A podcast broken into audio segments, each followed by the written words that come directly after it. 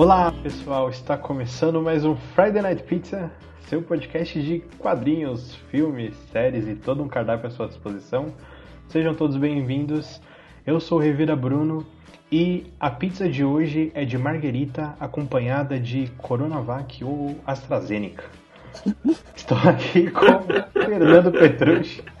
E aí, Mali, tudo certo? Tudo certo, Bruno.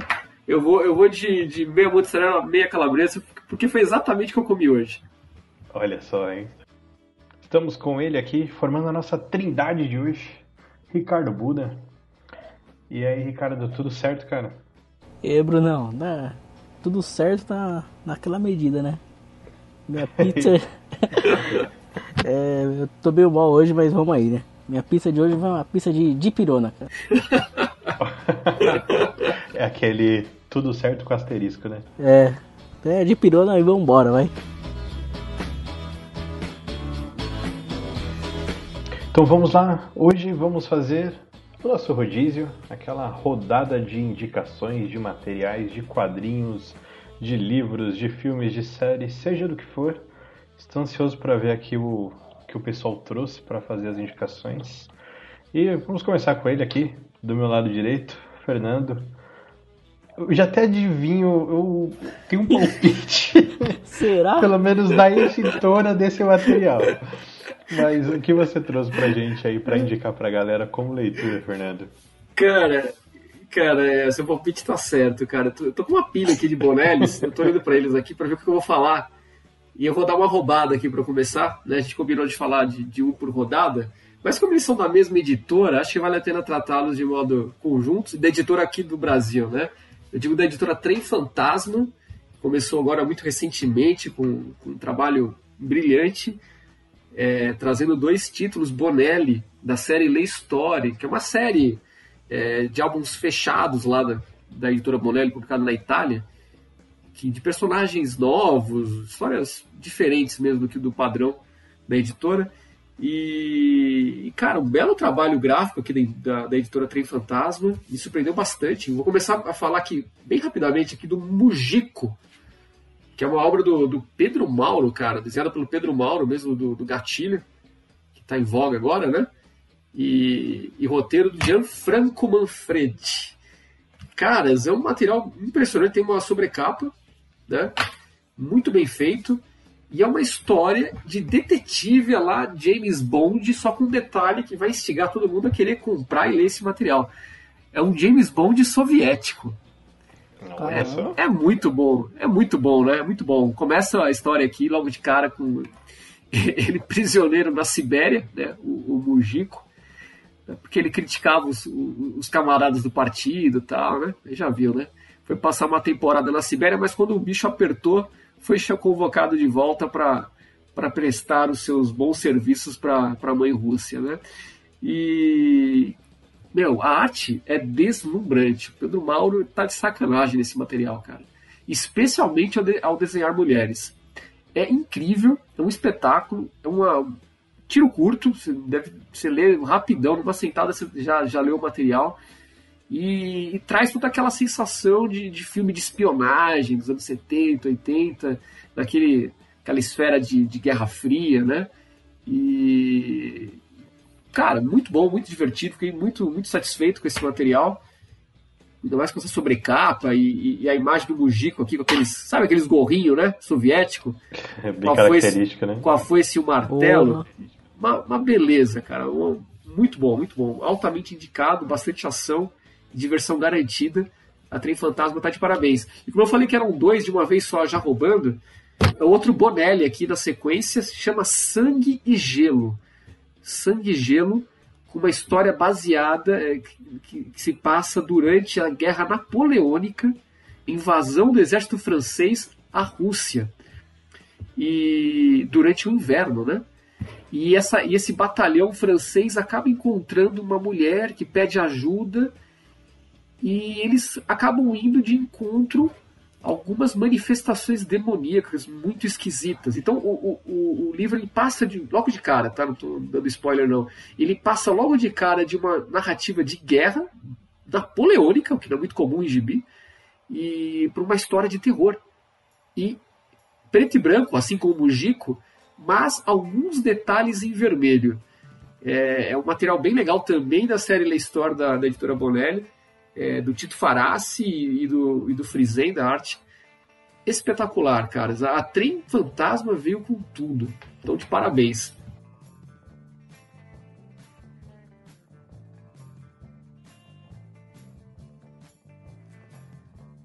É, cara, é coisa bem diferente. Quem quer algo diferente e com um excelente acabamento, um material muito bom.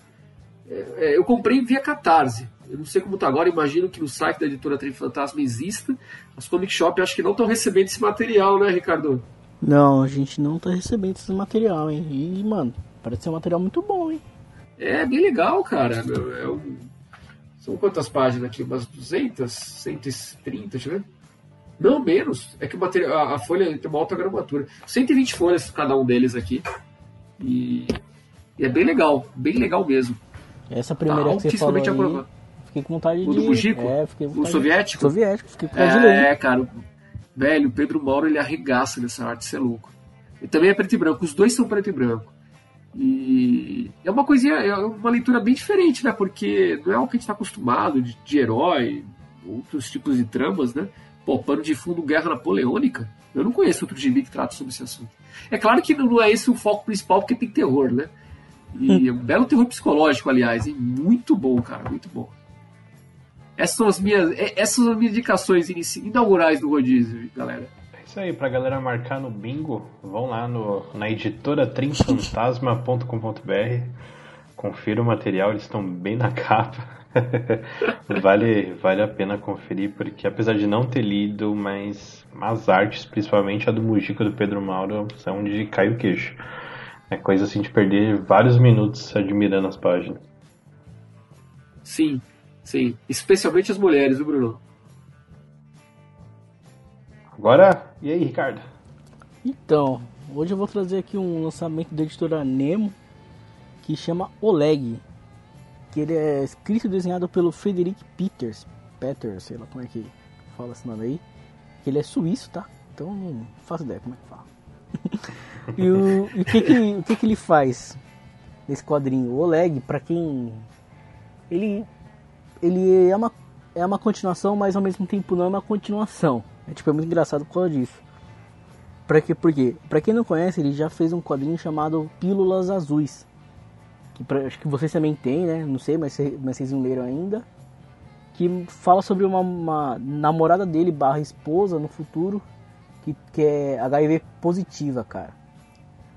E você vê que, claro, ninguém tá muito preparado de como você pode lidar com isso, né? Sendo, sei lá, a sua parceira, o seu parceiro, tem e como que você deve agir. Aí tem todo esse negócio do pílulas azuis e no leg, vamos dizer assim, que é continuação, você vê ele já um pouco mais para frente, ele já um pouco mais velho. E uma coisa muito legal é que ele, é, ele, é, ele retrata ele mesmo. Então é tipo, é um quadrinista.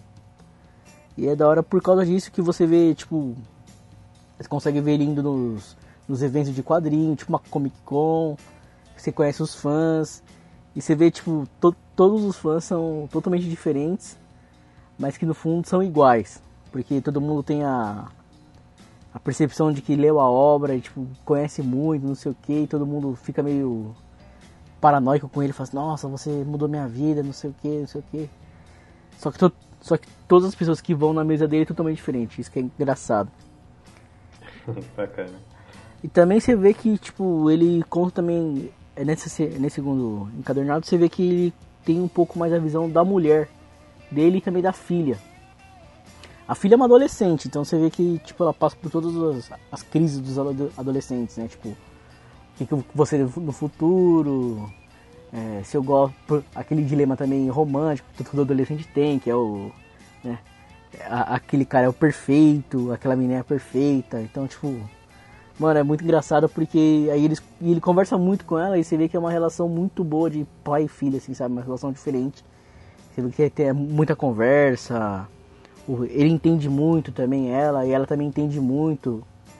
E ele também explica, ele leva ela para assistir filmes antigos, mano. Aí você, Mara, você que gosta de Bonelli, deve gostar de filme antigo. e aí ele, é da hora que ele explica, tipo, ah, não sei o que, esse aqui é antigo, não sei o que.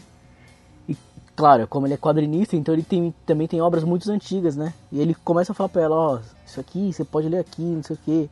Aí ele leva o gibi pra ela, pra ela ler, ela fala, nossa, pior que você tem razão, pai. Isso aqui é muito legal, não sei o que. Aí você vê, por exemplo, desse segundo volume é que ele tá tentando lançar um novo quadrinho, só que ele tá com aquele o bloqueio criativo, cara. Então, tipo, ele fica rodando, rodando, rodando e não consegue desenhar nada, escrever nada. Só que ele. O da hora do, do Frederick Peters é que ele fica viajando, cara. Ele é aquele roteirista muito viajando, tipo um. Não, não como o Graham Morrison, tá ligado? Mas. Você vê que ele Sim. fica rodando. Rodando muito Fora da casinha é, também, então é muito fora da casinha. E aí, por causa de uma, de uma doença da, da mulher, meio que ele consegue voltar pro mundo real. E daí ele consegue começar a desenhar o quadrinho, né? E aí, isso não posso falar isso que agora, senão seria muito spoiler, muito forte. Bacana, o Oleg ele tem uma capa bem interessante, que ele parece uma caixa de remédio, né?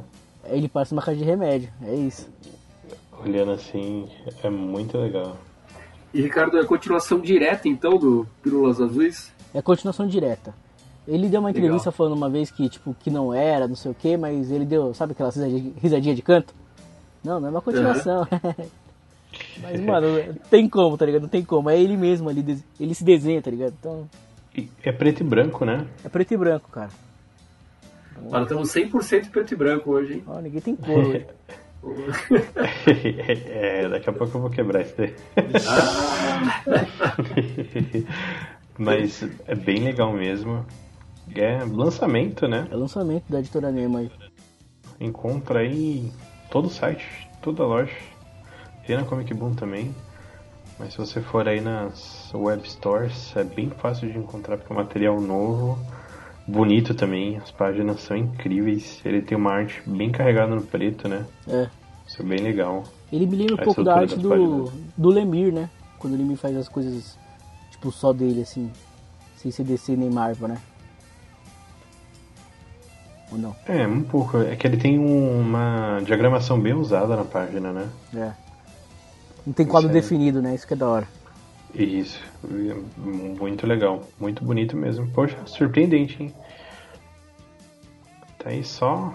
Só material de categoria.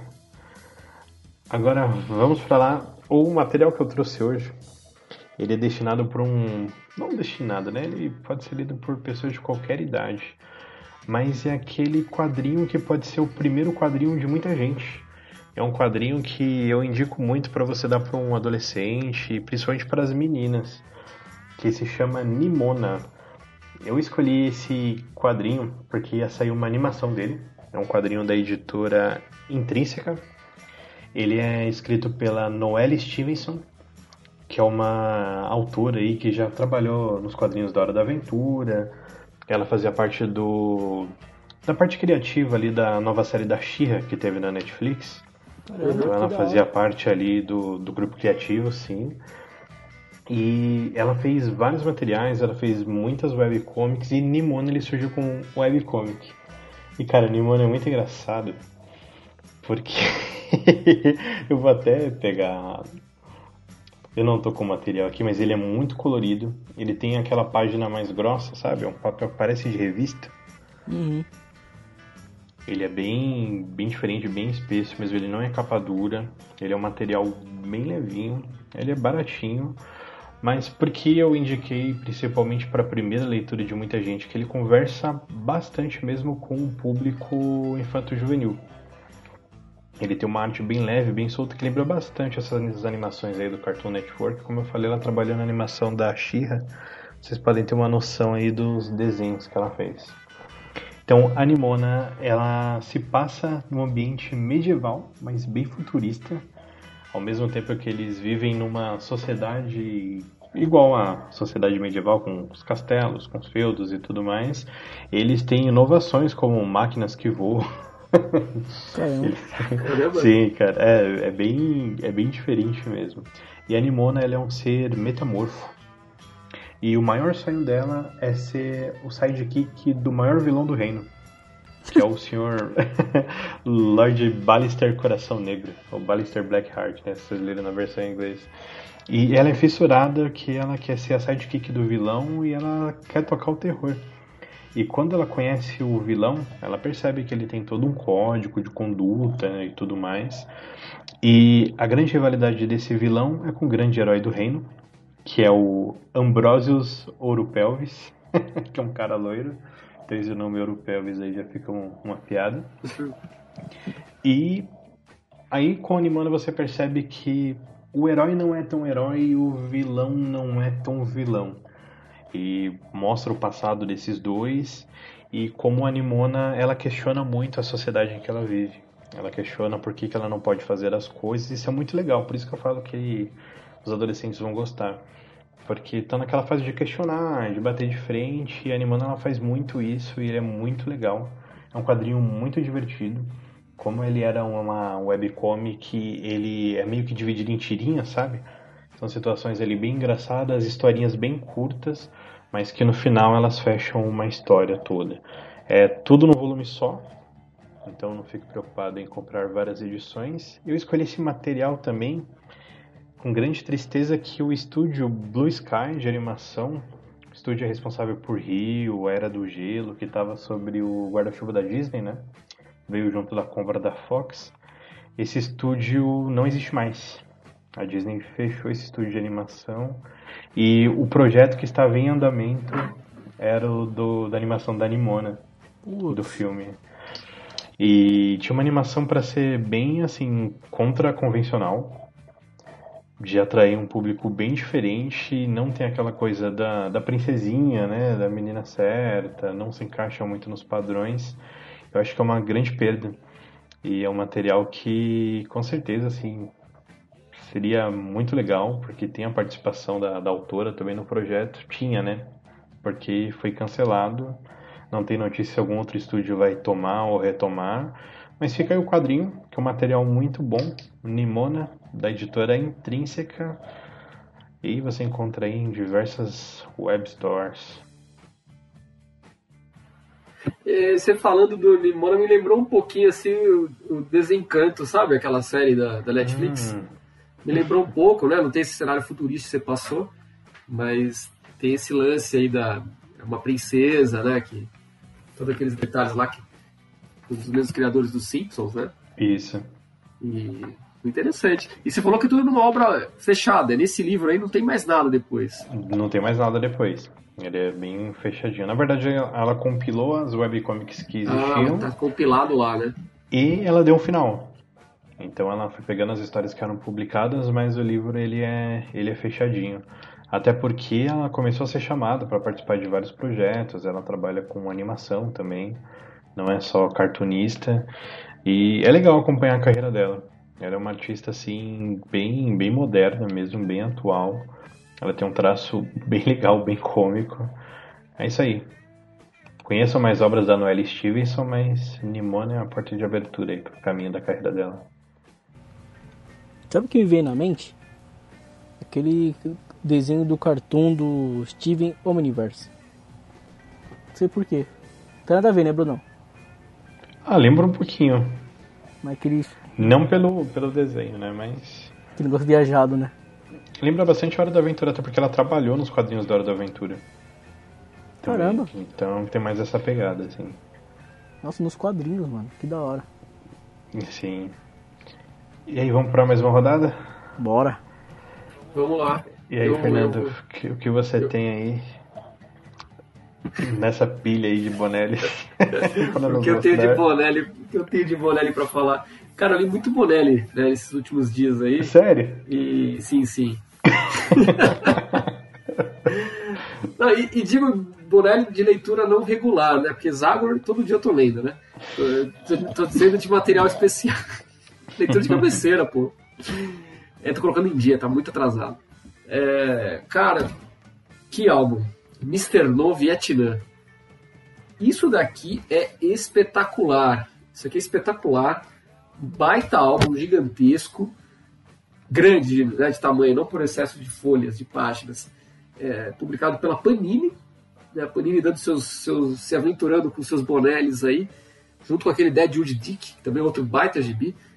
Mas esse Mr. No me chamou muita atenção. Para quem não conhece, o Mr. No é um dos principais personagens da Bonelli, talvez do segundo para o terceiro escalão, mas é daqueles, daqueles personagens fixos, né, que tiveram longas séries da Bonelli. E ele é bem legal, ele foi criado pelo Guido Nolita, né, que, é o, que é o Sérgio Bonelli, né, é o nome, é o pseudônimo dele, né, e, e ele guarda muito das características do seu criador, sabe, e é um cara meio briguento, né, e, e, e talvez para curiosidade de muita gente, é um personagem radicado no Brasil. As histórias se passam na Amazonas, Manaus, Nordeste, dos anos 50 e 60. É, é completamente surreal isso daí, né? Os brasileiros desconhecem, mas é uma série de longa duração na Itália que se passa no Brasil, né? Por, pelo Mr. No. Mas a pegada desse, desse, desse álbum, que é uma trilogia, eu li, li só o primeiro ainda, que é Vietnã, Califórnia e Amazônia, é, a pegada muda um pouco. Tá? A série está tá encerrada na Itália, do Mr. No, mas essa aqui é uma releitura. Então ele tira a origem do Mr. No, que seria durante a Segunda Guerra, e transporta para a Guerra do Vietnã, deixando um pouco mais atual. E ao fazer isso, é, ele trata de assuntos né, de, de drogas, é, aquela cultura meio hippie lá dos Estados Unidos dos anos, dos anos 70, né, dos anos, final dos anos 60, começo dos anos 70, e toda aquela, e toda aquela ambientação dos Estados Unidos, o pessoal puto com a guerra do Vietnã, mostra o personagem tentando fugir para o Canadá. Olha coisa surreal, pegando passaporte falso para fugir da guerra. É, uma, uma, é um cenário que a gente imagina, né? Então, são os, os estadunidenses fugindo dos Estados Unidos para ir para a guerra, tentando ir para o Canadá.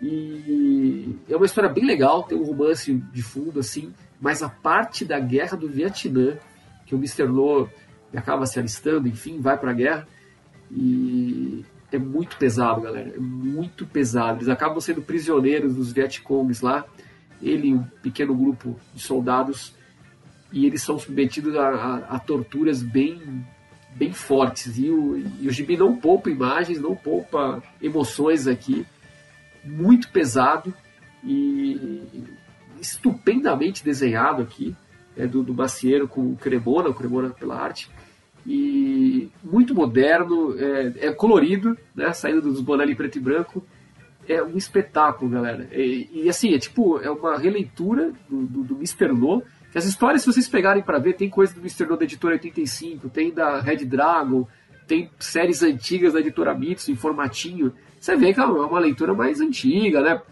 Mais é, aquelas coisas, né? Mas você vê o Mr. Louco, é o personagem principal, briguento, arruma por confusão, vai resolver alguns problemas, alguns mistérios, tem um pouco de, de, de fantasia e tal.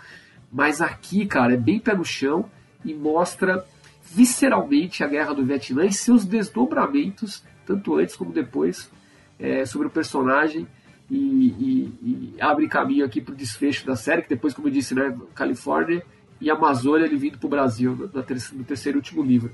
Para quem não conhece Mr. No, né, e não quer ficar preocupado com a... Ah, não tem muitas amarras cronológicas em Bonelli, mas aqui é para você começar do zero e saber que vai encerrar depois de dois números. Um puta álbum espetacular, caras. E ele é muito bonito, né? Grandão, capa dura. Foi bem caprichado, né? Pela Panini, né? Bem, bem, bem caprichado, bem... cara. Bem caprichado. E ele é fácil de encontrar, eu acho. Ah, ele é bem tranquilo de encontrar. Cara, e como. Eu não sei em que ano foi feita essa obra, né? Mas como obras sobre o Vietnã voltaram à tona, né? Nos últimos tempos, né? A gente tem um filme aí do Spike Lee, né? O Destacamento Blood. E isso sobre os americanos fugirem pro Canadá, cara, tem duas séries que eu assisti que mencionam isso. Aquela série de comédia Dead Seventh Show, que se passa é. ali nos anos 70. Cara, eu, eu, nunca tinha ouvido falar nisso. A hora que eu li, falei, puta que da hora, olha só. Sim, eles até brincam, porque eles moram no estado do Wisconsin e faz fronteira é. com o Canadá, né? Uhum. Aí na parte do alistamento militar, eles perguntam, ah, que tal a gente passar um, um fim de semana ali no Canadá? e outra série mais recente, aquela This Is Us, também menciona isso. Que os caras planejam mandar um, um integrante dos amigos ali pro, pro Canadá para fugir da guerra do Vietnã. Caramba. No Cobra Kai também, né? A gente viu aí o Mortal Kombat lá no, no Vietnã, voltou bastante esse tema. É, então, no, o, o Grease lá no, no, no Vietnã, né, lembra um pouco, assim, né? Do Cobra Kai é mais leve. Aqui no Gibi, eles passam por situações piores. Lembra aquela, aquela cena da briga, né? Do, do Grease lá, com que, que os, os, prisioneiros vão para aquela briga de vida ou morte para ver quem, quem continua preso, quem morre e tal. Tem aqui também no Mr. No, tem algo bem parecido com isso. Então se percebe que era algo que acontecia por lá, né? E, e você perguntou de quando foi esse álbum, ele é muito recente, cara. Foi publicado em 2018, 2019 na Itália mesmo. Então é Então, bem ele nessa. é bem, bem atual mesmo. Pessoal retomando aí o tema. É, é uma proposta interessante, cara. Espero que eles façam com mais personagens aí da Bonelli. Ô, Male, você falou que Diga. Essa, essa série terminou, né? Sim, é fechada, são três edições, né? Mas será que um dia volta isso aí? Como é que é? Eu não sei, cara, porque é o seguinte, o, o, o Mr. No, né, ele foi criado pelo Guido Nolita, né, o Sérgio Bonelli, e, meu, ele fez a história, ele fechou a história do, do, do Mr. No, sabe? E como ele morreu, ele não queria que ninguém mexesse com o material dele, né?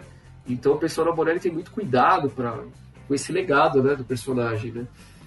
É, assim, não sei não, cara. Não sei não. Quem sabe? Pode ter feito bastante sucesso lá fora, né? E com isso tem essa, essa, essa, essa fase meio alternativa do Mr. No, né? É, pegar uma Quem fase sabe? anterior, né? Não teria. É, não, não, é que assim, não, porque, como eu disse, ele desloca a origem do Mr. No da, da Segunda Guerra para a Guerra do Vietnã, né? Então muda toda a história, seria um universo alternativo com o Mr. No. Poderia ser uma saída elegante, né? Porque aí você poderia renovar toda a série dele, né? Ou fazer sempre álbuns especiais, assim. Daria pra seguir em frente, né? Mas, cara, adendo, eu não li o desfecho ainda, não li o Amazônia, então não sei como acabou lá. Pode ser que não tenha como continuar, né? Mas um dia eu Mas- volto pra falar aqui como é que foi esse Amazônia. Mas só por esse sol já, já é tranquilo ou não? Vai ser obrigado a ler os outros? Ah, não, aqui você consegue ver uma história fechada aqui do Vietnã, mas deixa uma abertura pro, pro segundo álbum. Você vai querer ler também depois. Mas dá pra ler ele tranquilo, porque todo, todo esse trama da guerra, assim, ele, ele, ele, é, ele é completo nesse álbum. Depois, o segundo, que é o California, já é uma outra etapa da vida do Jerry Drake, né? Que é o nome do, do Mr. Bacana. E você, por exemplo, você consegue ler, por exemplo, o Amazônia ou tem que ler tipo na ordem? Ah, não, não. Aí eu já, já receio que você tem que ler o Vietnã primeiro mesmo. Pra, pra entender é legal.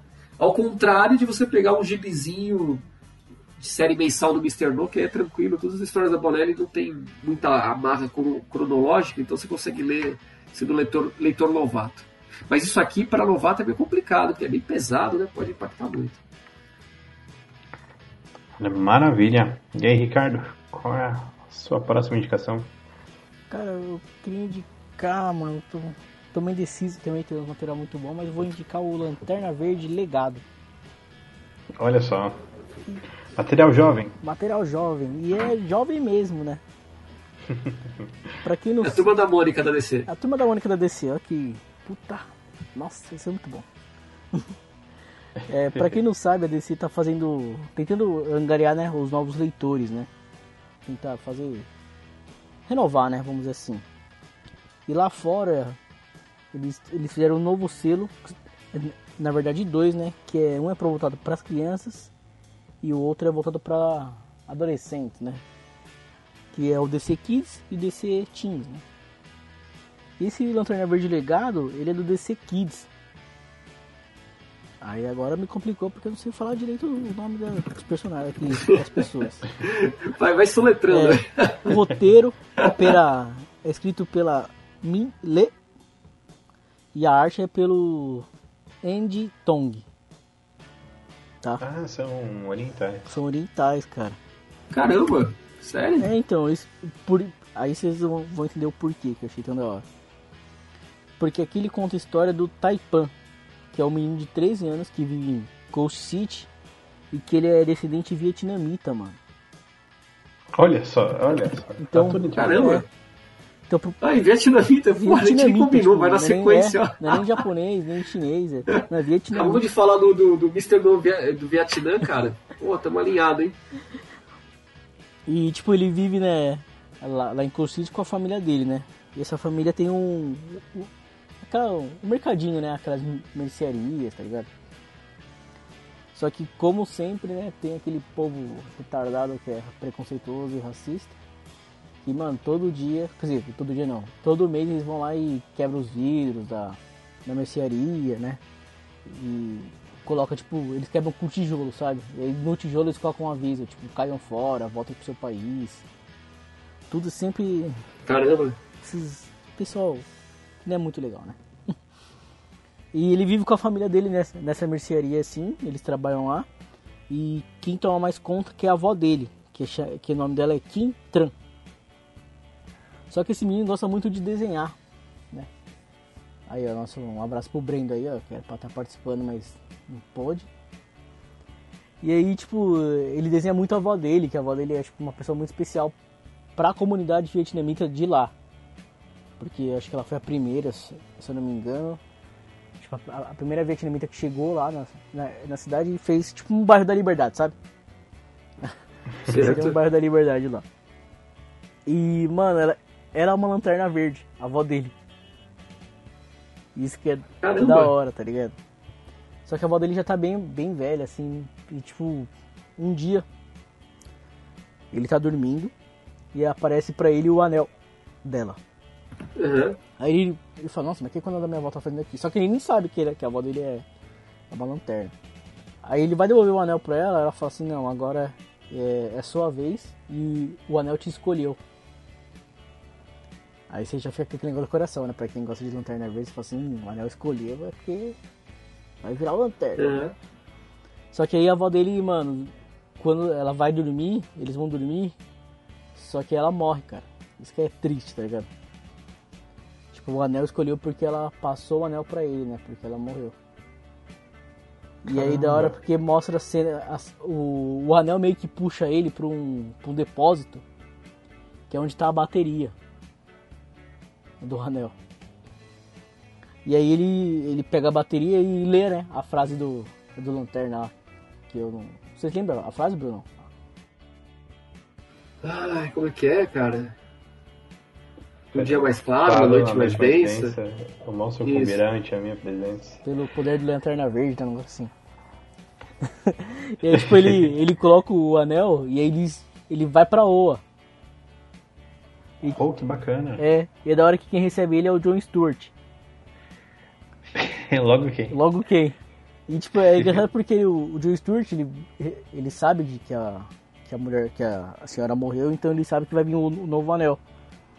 Só que na hora que o Uhum. John Stewart chega, ele fala assim, ué, mas, mano, você é uma criança, o que que você tá fazendo aqui?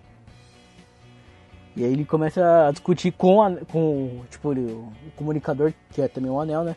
Ele começa a falar, não, tem uma criança aqui, não sei o que, o que, que a gente vai fazer com ele? Será que ele pode ser um, um lanterna verde? E aí o, ele falou assim, ah, enquanto a gente decide, vamos treinar você, pelo menos. E é, e é aquelas cenas né, que mostra, tipo, ele treinando com o anel, não sei o que, tenta fazer os constructos, os constructos, sei lá como é que fala. Constructos. Constructos, é. E é da hora, mano, porque ele, como ele é desenhista, o menino, então, tipo, ele consegue fazer qualquer coisa. E é, mano, é- e também o John Stewart é, engenheiro, é arquiteto, né, o engenheiro. Então eles ficam brisando nessa, nos construtos, mano, é muito top. E aí também ele começa a explicar, né, os, os, lanternas verdes, amarelo, não sei o que. E aí ele explica, né, que a avó dele foi uma, uma das maiores guerreiras do, da Terra do- como lanterna porque ela impediu o Sinestro de controlar a Terra um- uma vez. Porque ela era uma das lanternas que tinha mais força de vontade. Eu falei, caramba, que da hora. Caramba, que bacana. E aí ele meio que volta pra Terra e tem um, um bilionário, um, um jovem bilionário aí que quer reformar a cidade, tá ligado? E ele quer começar pelo bairro desse menino aí. E aí quer, tipo, aquela coisa, né? Ele, ele vê as coisas antigas, não sei o que. Só que aí ele, ele quer fazer tudo novo, prédio, prédio, nada de, de casa, não sei o que, quer revitalizar tudo. E eu, ele falou assim, não, mas a sua avó era, né, protegia bem a sociedade aqui, mas só que vamos fazer tudo novo. E é da hora que ele, aí você descobre que ele é o Lanterna Amarelo. E quem mandou ele lá foi o Sinestro. E aí começa essa batalha entre ele e o menino, né? E aí, mano, só que da hora porque todos os amigos. Ele conta pros amigos dele que ele é o Lanterna. Afinal, ele é uma criança, né, mano? Uhum. Não tem como um moleque de 13 anos esconder que ele é Lanterna Verde, tá ligado? É muito engraçado. e aí eles começam a desenhar os uniformes, mano. E aí você vê aquele o primeiro lanterna lá, o. É o Scott, não é? Alan, como é que é? Alan Scott, Alan Ah, Scott. Alan tipo, Scott mesmo. ele se transforma o uniforme, mano. Vai passando por vários uniformes, velho. É muito engraçado. Até chegar o do Zero Hora. Que é aquele do, do Hal, tá ligado? Aquele ficando do mal lá. Mano, é muito engraçado. E aí, o da hora que no final ele. Ele faz o uniforme homenageando todo o povo vai asiático, vietnamita. Mano, é muito da hora porque você vê que, tipo, é feito pras crianças. Só que você fala, mano, é uma coisa que tá muito atual, sabe? As crianças têm que. Você, você sei lá, você, Mari, como pai, uma hora você vai ter que chegar pro seu filho e falar assim: ó, filho, tá acontecendo isso, isso, isso, isso aqui, isso é errado. Uhum. E, tipo, xenofobia, mano, racismo. Você tem que ser, tem que ser explicado, sabe? Tem muita gente hoje que fala assim, não, mas meu filho tem que, né, tem que só brincar, não tem que saber disso. Não, mano, ele tem que saber disso, ele tem que entender já que, que é errado, entendeu? Você vê que lá fora ele ganhou muito, ele ganhou um prêmio também, tipo, como jovem leitor, não sei, prêmio do New York Times. Esse, esse daí, Ricardo, é da série Kids, não é nem série Teens, Não, é então, isso? é da série Kids, mano, isso que é tão bom. Caramba, meu. Que eu falei, Que legal. Sabe aquela coisa que você pega pra ler assim de. Ah, vou dar uma lida nisso aqui. E você fala, mano, começa a ler e fala, que que é isso? Que da hora. Caramba, bacana mesmo. E é legal esse lado dele desenhar bastante, me lembrou muito o, o Kyle Reiner, né? Também, mano, Que é também. o Lanterna que é artista, né? Que artista, mano, é. Pô, muito legal. Já tô curioso pra ver os construtos que ele faz. É bacana essa proposta, né, da DC, né, de pegar esses personagens, os personagens e fazer história Kids, né? Público bem mais jovem. É, então, e todo, e todo o, o- a equipe criativa, tanto do Teens quanto do Kids, eles são especializados nessa área. Então, tipo, o, o autor e o desenhista, fa- os trabalhos anteriores deles é sempre voltado pra crianças, entendeu? E já tem bastante livros desse, dessa série, né? Nossa, tem um monte já. Tem uma porrada, né? É. Um da, o outro também muito legal, Kids, que é o, o Garoto do Pântano. Putz, que da hora. Que, que a capa me lembra aquele, acho que é Diário de Banana, sabe? Aham, sei Então, qual que tipo, é. Mano, é muito da hora. Chegou a ler isso também? Esse aí, esse aí eu não consegui ler ainda. Aham. Mas também, por exemplo, o do, do Teens tem a, a série aclamadíssima daquele Gabriel Piccolo, né? Que ele fez a, o Jovem Titãs, que, é o, que ele fez o Ravena e agora o Mutano. Aham. Mano, tá muito bom mesmo, hein? Isso aí tá, tá, tá da hora. Poxa, bacana. Fiquei curioso. Então, vamos lá. Vou para minha próxima indicação. Eu fiquei com muita dúvida assim do, do que indicar. Eu sempre tento trazer algo aqui de um artista nacional, mas é algo que eu que eu não consumi muito assim no, nos últimos tempos. Mas no ano passado, o ano em que o mundo mudou, 2020, eu li um livro sensacional, não foi um livro publicado em 2020, que é O Nome do Vento, que faz parte aí da Crônica do Matador do Rei. É o primeiro dia. Ele é escrito pelo Patrick Rothfuss e ele é da editora Arqueiro, a mesma editora aí que é proprietária agora do Guia do Mochileiro das Galáxias. Então é uma editora que tem bastante proposta assim de, de continuações, de sagas, bem legal. E cara, O Nome do Vento foi a melhor leitura que eu fiz no ano passado, de longe. É uma história surpreendente. É uma fantasia fantástica, só que ao mesmo tempo ela pega muitos elementos sociais e coloca ali. Por exemplo, como se formam os druidas, como se formam os sábios, e existe uma universidade. ele coloca uma universidade no meio desse, desse mundo fantástico. Isso eu achei bem legal, bem fora da casinha. Mas vamos lá. O livro é interessante porque ele é escrito de duas formas. Ele tem momentos que ele é escrito em terceira pessoa e tem momentos em que ele é escrito em primeira pessoa. Isso é muito legal. É um mundo que já está estabelecido. Ele não dá muita explicação sobre o que é os reinos, como eles foram formados, já está tudo ali. Você é jogado ali no meio desse universo e aos poucos você vai aprendendo, você vai pegando o que está acontecendo ali. E a história se começa numa taberna, um taberneiro chamado Coach, e existe uma lenda de um cara chamado Kivolt, e ele fez algo grandioso, não sabemos o que é, mas parece que ele matou o rei. É o que parece. Não fica muito explícito, a gente vai ter que descobrir. Mas como o, as crônicas se chama Crônica do Matador de Rei, então muito provavelmente é, mas isso já está bem no comecinho do livro ali. Existe essa lenda ali do Kivolt, é um cara que era fenomenal, ele dominava a arte dos arcanos, ele era algo muito inteligente e sumiu, desapareceu. Ele cumpriu uma missão ali, sumiu e se tornou uma lenda. É uma figura que ninguém sabe se existiu ou se virou uma lenda, nada era documentado, então tudo virou ali uma grande história, ninguém sabe o que é real. E né, nessa pousada passa por ali um cronista, um cronista muito famoso, que ele ia para um evento, um, um evento da corte do rei, ele escrevia a biografia da majestade. E ele descobre que o coach, o taberneiro, na verdade é esse coach, essa figura misteriosa. E quando ele descobre isso, ele desiste de ir nesse evento do rei, de fazer a biografia do rei para fazer a biografia desse cara. E ele pede um tempo para esse cronista, para ele alinhar, para fazer a história dele. E ele fala que precisa de três dias para contar a história da vida dele. A história da vida dele é impactante, é imensa. E esse livro relata o primeiro dia em que ele conta essa trajetória dele. Cara, é uma escrita muito boa, um aprofundamento de personagens sem igual, assim, de, de literatura fantástica. Ao mesmo tempo que ele entrega muito, ele não é piegas, sabe? Ele não é prolixo. Ele é bem direto nas palavras, ele descreve com precisão, mas não descreve demais. Você embarca, é um livro gigante, tem mais de 900 páginas. Caramba. Um livro bem grande mesmo. É o primeiro livro que eu pego que ele tem uma enormidade de capítulos. Se você ler um capítulo por dia, você vai passar mais de dois meses lendo. É algo assim muito grande mesmo. A obra não está completa ainda, não tem a trilogia feita. Não está completa? Esse... Não está completa. Rapaz. Só tem dois livros dessa trilogia. Por enquanto é uma trilogia, mas o ciclo que se fecha dentro desse livro é o suficiente.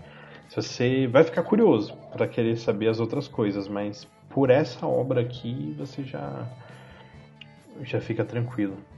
Você, ela te satisfaz, mas fica aquela pulguinha para você saber o resto da história e o que aconteceu. Mas se você quiser parar por aqui, dá também.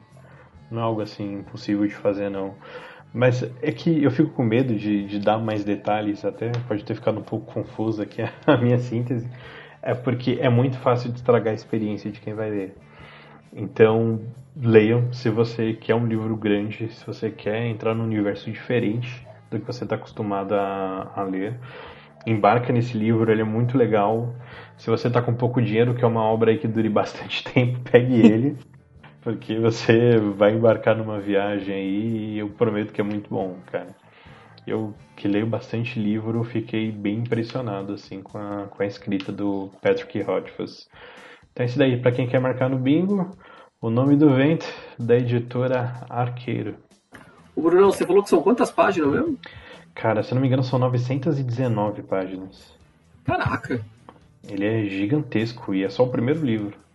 Eu tô vendo aqui a Crônica do Matador do Rei, é isso? Isso. Ele é legal que esse personagem, o Kivolt, ele participava de uma trupe Eu não sei bem falar o termo específico, não era um circo do pessoal medieval, tinha um, um nome para isso. Para o grupo que andava itinerante. Era é a estrutura de circo de hoje em dia, mas na Idade Média tinha um nome específico, agora eu não me recordo. Mas então ele era um cara um artista, ele é ator, então ele sabe mentir muito bem. E ele tocava alaúde muito bem, ele é um mestre do alaúde. E além de toda essa estrutura social, ainda tem um pouco de sobrenatural. E o inimigo, o grande inimigo dessa obra toda pode ser o próprio demônio, que é muito engraçado.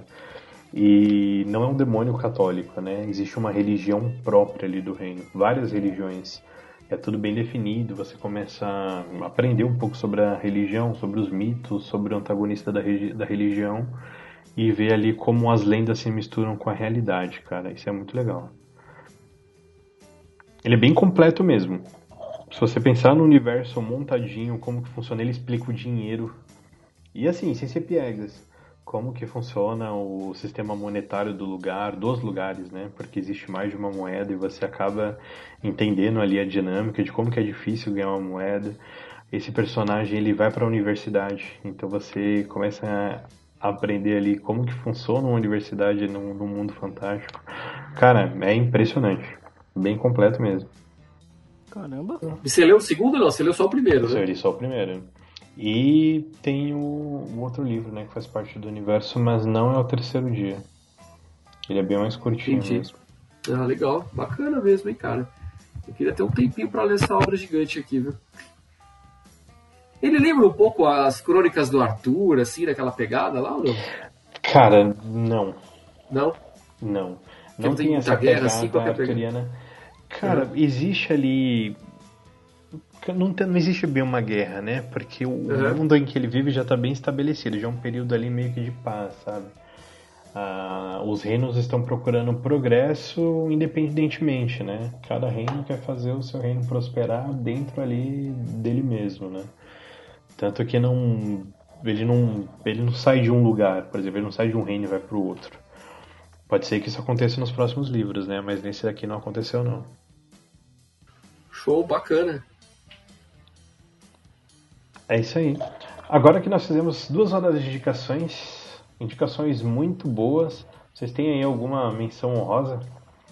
Eu, eu tenho, uma menção, eu tenho uma menção honrosa aqui, chama Verões Felizes, do, do Zidru e do Jordi Lafebre. Cara, Editora Sede São Paulo, puta álbum grandão, baratinho isso aqui. Excepcional para primeira para leitor de primeira viagem, assim. Cara, que álbum delicioso de se ler, curtinho, é, não tem nenhuma grande história, não intriga, não tem nada, cara. É a história de um verão de uma família, sabe? É... Cara, é genial, é uma delícia isso aqui. Eu li o primeiro volume, são três. Tô doido para ler os demais, cara. É Verões Felizes ele até fala aqui que essa série não tem brigas sangrentas nem complôs internacionais, só fala da vida. É muito legal, cara. É bem. Bem uma delícia assistir isso aqui. É, tem os seus dramas familiares. Tem seus dramas familiares aí, mas é. Cara, é uma delícia de ver isso aqui. Muito bom. Você tem alguma menção rosa aí, Ricardo? Eu tenho também mais um quadrinho. Só que agora pela editora Conrad aí, a volta dela, né? Pro mercado. Opa. Que é o Jack Kirby, a biografia do rei. Olha lá. Cara, eu vou jogar no clubismo aqui, porque é Jack Kirby, cara, você tem que ter na sua coleção. É por isso que o Brandon não participou do programa hoje. É, você tá falando é, então. do Kirby, ele não, não, não adianta. Sabemos que o Brandon não... É. Ele é o negacionista do, do, do Kirby. Cara, isso é muito bom porque remete a quadrinho antigo, mano. Os desenhos são quadrinhos antigos, tipo aquele X-Men Grand Design. Então, hip hop genealogia, Cara, é muito da hora. É muito da hora. E você conhece todo, né? Todo o mercado. Os bastidores, né? Bastidores, Isso que é legal, né? né? Pra conhecer bastidor de mercado, história desses caras todos estão ali no meio também, né? Quando o Jack Kirby e outros desenhistas também sofreram, mano. É foda. É muito da hora. Da hora. Legal. E você, Bruno, manda aí pra fechar as trincas aí. Cara, eu tenho uma, uma indicação um pouco diferente a gente falou aqui do Vietnã e dessa cultura hippie que existia né, nos Estados Unidos, tal, de ser contra a guerra. E, cara, o Creedence, Creedence Clearwater Revival tem um álbum sensacional. Tem uma música que, que é contra, né? Levanta a bandeira contra a guerra do Vietnã, que se chama Fortunate Song. Mas eu não queria indicar só a música, eu quero indicar o álbum inteiro, se chama Willing the Poor Boys. Cara, a Creedence é uma das bandas favoritas da minha vida, eu tenho discografia completa em vinil. E escutem esse álbum, leiam as letras e é a cultura daquela, daquele tempo, né? Faça amor, não faça guerra. E eu até vou encerrar o programa com essa música, Fortunate Song, que fala aqui do, da guerra do Vietnã. Eu acho que é uma indicação cultural que, que é válida para entender um pouco do, do tempo ali. É de 1969 esse, esse álbum. E vale a pena ser ouvido, ainda hoje. Muito bom. Então é isso, galera. Essas foram as indicações de hoje. Nos siga para mais indicações, para mais conteúdo. Mande uma cartinha pra gente, a gente quer seu feedback, a gente quer sua sugestão de programa, o que, que você quer ouvir, do que, que você quer falar. Manda um recado pra gente lá no e-mail podcast.fnp, as iniciais de Friday Night Pizza, podcast.fnp.gmail.com e nosso Instagram, que a gente está dando uma revitalizada nele, que é o podcast FNP. Nos siga lá, nos marque, arroba podcast FNP. Se você ler alguma das nossas indicações, tal, marca a gente lá, a gente reposta, a gente promete. Então é isso, galera. Muito obrigado para vocês que ouviram até o final. Um grande abraço e tchau. Falou, tchau, tchau. Falou, tchau, tchau, galera.